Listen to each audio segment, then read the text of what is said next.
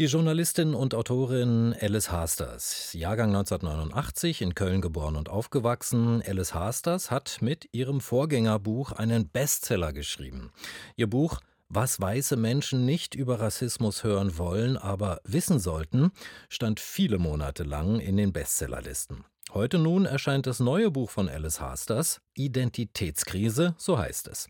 In einer solchen Identitätskrise steckt der Westen und stecken wir alle, die wir in den westlichen Gesellschaften leben, so schreibt Alice Hasters. Das ist erklärungsbedürftig und darüber habe ich vorhin mit Alice Hasters gesprochen.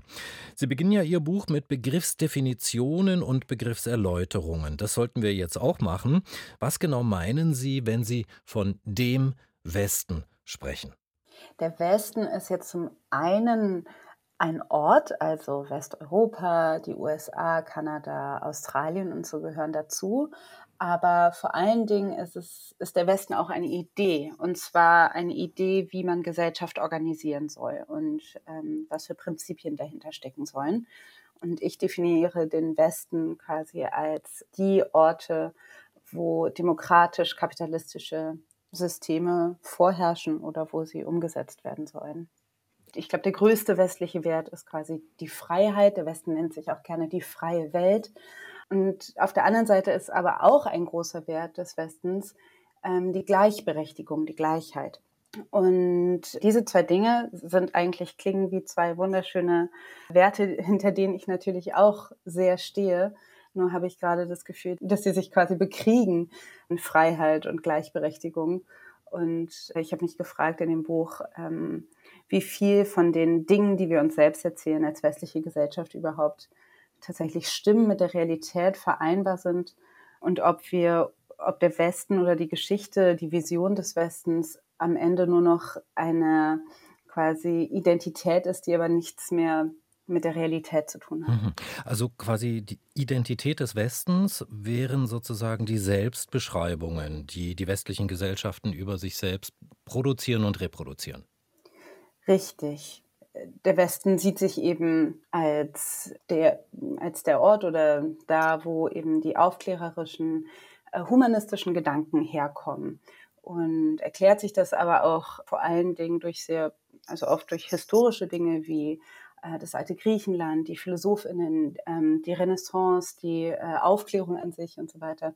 Und daraus bezieht der Westen seine Identität. Aber der Westen ist natürlich auch der Ort oder wo äh, Kolonialismus herkam, wo Nationalsozialismus aufkam, von dem zwei Weltkriege ausgingen. Also das sind auch Teile des Westens, die auch immer noch nachwirken.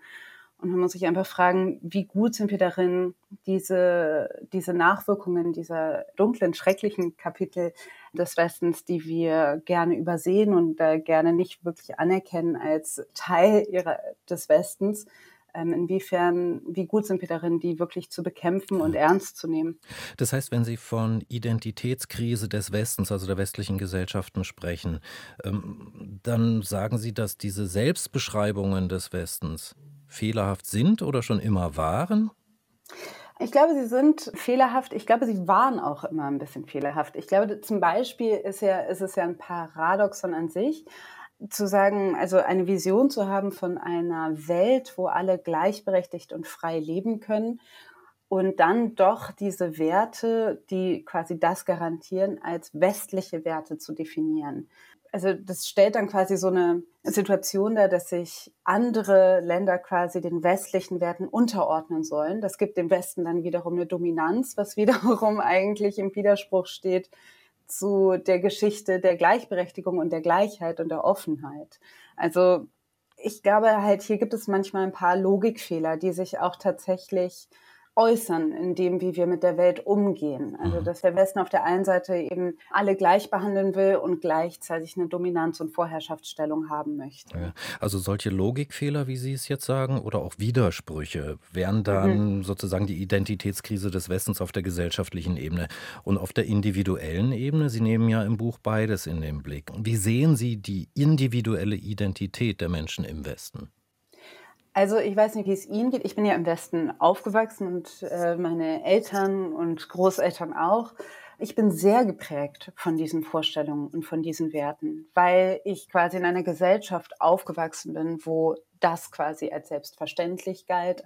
Auf der anderen Seite, ich bin 1989 geboren, habe ich auch oft erlebt, wie halt gerade es westliche Länder sind, die diese äh, Freiheit und Gleichberechtigung für andere Menschen beschneiden.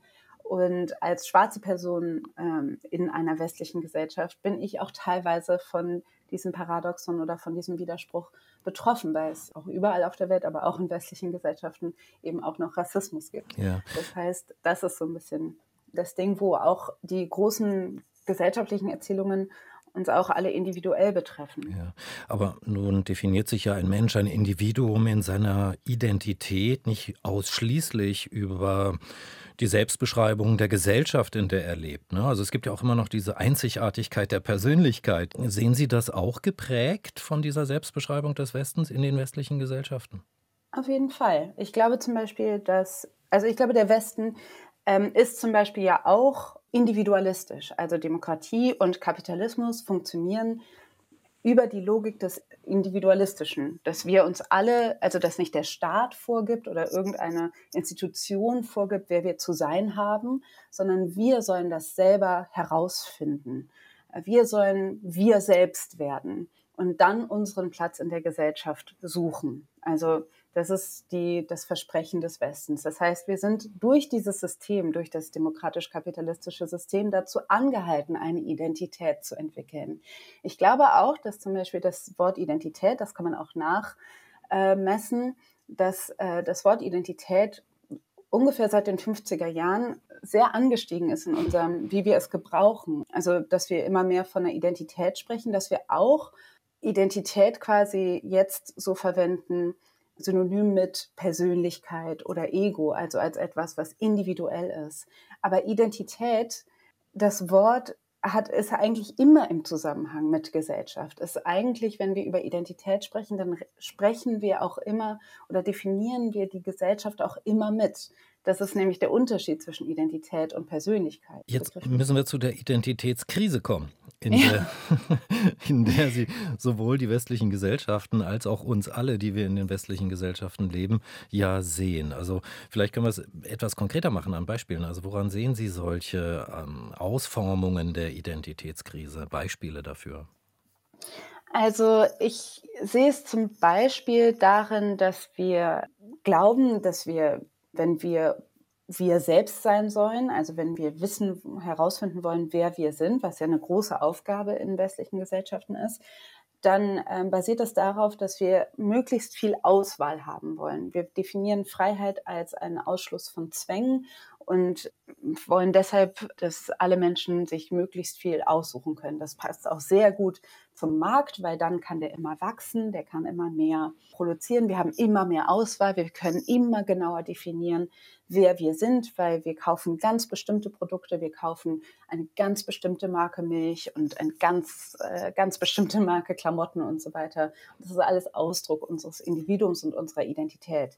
Nur das Problem ist, dass wir ganz genau wissen mittlerweile, dass die Klamotten, die wir kaufen oder den Kaffee, den wir trinken, dass der eben auf Ausbeutung beruht in den meisten Fällen. Also dass wir nur diese tolle Auswahl haben, weil irgendjemand anders auf der Welt eben diese Freiheiten nicht hat und gezwungen ist, in einem ausbeuterischen Arbeitsverhältnis zu sein, damit wir quasi unsere Freiheit leben können. Da, glaube ich, trifft sich die individuelle Identitätskrise mit der gesellschaftlichen. Wir wollen das natürlich nicht. Wir wollen nicht, dass wir, ähm, dass wir irgendwelche Leute ausbeuten. Aber gleichzeitig wollen wir natürlich uns selber auch weiter diesen, diesen individualistischen Lebensstil äh, auch nicht verwehren. Mhm. Und da haben wir quasi ein Problem. Also, das wir auch, glaube ich, nur gesellschaftlich und politisch systematisch äh, lösen und nicht ja. auf individueller Ebene. Wobei Sie, Alice heißt, dass hier den Freiheitsbegriff sehr eng führen, ne, auf, die Zusammen, auf, mhm. auf die Zusammenhänge mit Konsum im Kapitalismus. Ne. In der griechischen Antike wurde ja schon debattiert über Freiheit wovon und Freiheit wofür, über Handlungs- und Gedankenfreiheit. Aber das soll jetzt nicht der zentrale Aspekt sein, sondern die Frage ist ja, wie kommen wir, wenn diese Definition der Identitätskrise stimmt, wie kommen wir denn da raus? Also wie kann es denn weitergehen? Ich glaube tatsächlich, deshalb plädiere ich eigentlich für die Identitätskrise. Es wäre anmaßend von mir, wenn ich jetzt sagen würde, ich weiß, wie wir diese ganzen Krisen lösen, weil ich weiß es nicht. Und so wie ich das verstehe, habe ich das Gefühl, viele Leute wissen nicht ganz genau, wie man diese Krisen jetzt gelöst kriegt, ohne dass äh, noch mehr Krisen verursacht werden. Und ich glaube, wir müssen uns einfach bereit machen dafür, dass bestimmte Annahmen von uns selber, von der Zukunft, von dem, was wir wollen, dass wir uns, ähm, dass wir uns bereit machen müssen, uns auch ein Stück weit davon äh, zu verabschieden oder das um zu gestalten. Mhm. Das ist das, was ich meine mit Identitätskrise. Ja. Im Buch zitieren Sie ja das äh, ja eigentlich fünf Stufen Trauermodell ne? der ja. Psychiaterin Elisabeth Kübler-Ross mit den verschiedenen Trauerphasen: Verdrängung, Wut, Verhandeln, Depression, Akzeptanz. Ich habe mich beim Lesen gefragt, wo stehen wir eigentlich gerade? Also die Trump-Jahre vor allen Dingen waren auf jeden Fall Wutjahre. Also ich weiß nicht, ich glaube, wir kommen, wir sind gerade irgendwo zwischen Wut, Verhandeln und Depression. Vielleicht gerade depressive Phase, aber letztendlich muss man auch sagen, es, passiert auch alles gleichzeitig ja, natürlich. Ne? Also, aber ja, gerade würde ich sagen, vielleicht kommen jetzt die traurigen Jahre leider. okay, ähm, um, um nicht so depressiv zu enden, unser Gespräch, ähm, eine Frage, die Sie unter Garantie natürlich auch nicht beantworten können. Aber mhm. was wäre denn mhm. Ihre Vision, wenn wir als Westen und als Individuen durchgegangen sind durch diese Identitätskrise? Wo stehen wir dann?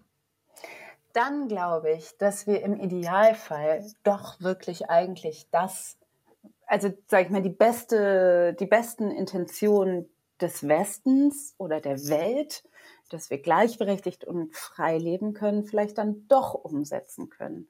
Also ich träume von einem Ende der Ausbeutung. Ich träume davon, von einem, von einem Freiheitsbegriff, der eben äh, nicht darauf beruht, dass andere Menschen in ihrer Freiheit eingeschränkt werden, sondern dass wir vielleicht auch, und ich glaube, wir erreichen das vielleicht sogar durch eine, indem wir sowas wie Fürsorge, Sorge umeinander wieder mehr zentrieren. Das wäre so mein, meine Version des Best Outcomes der Identitätskrise.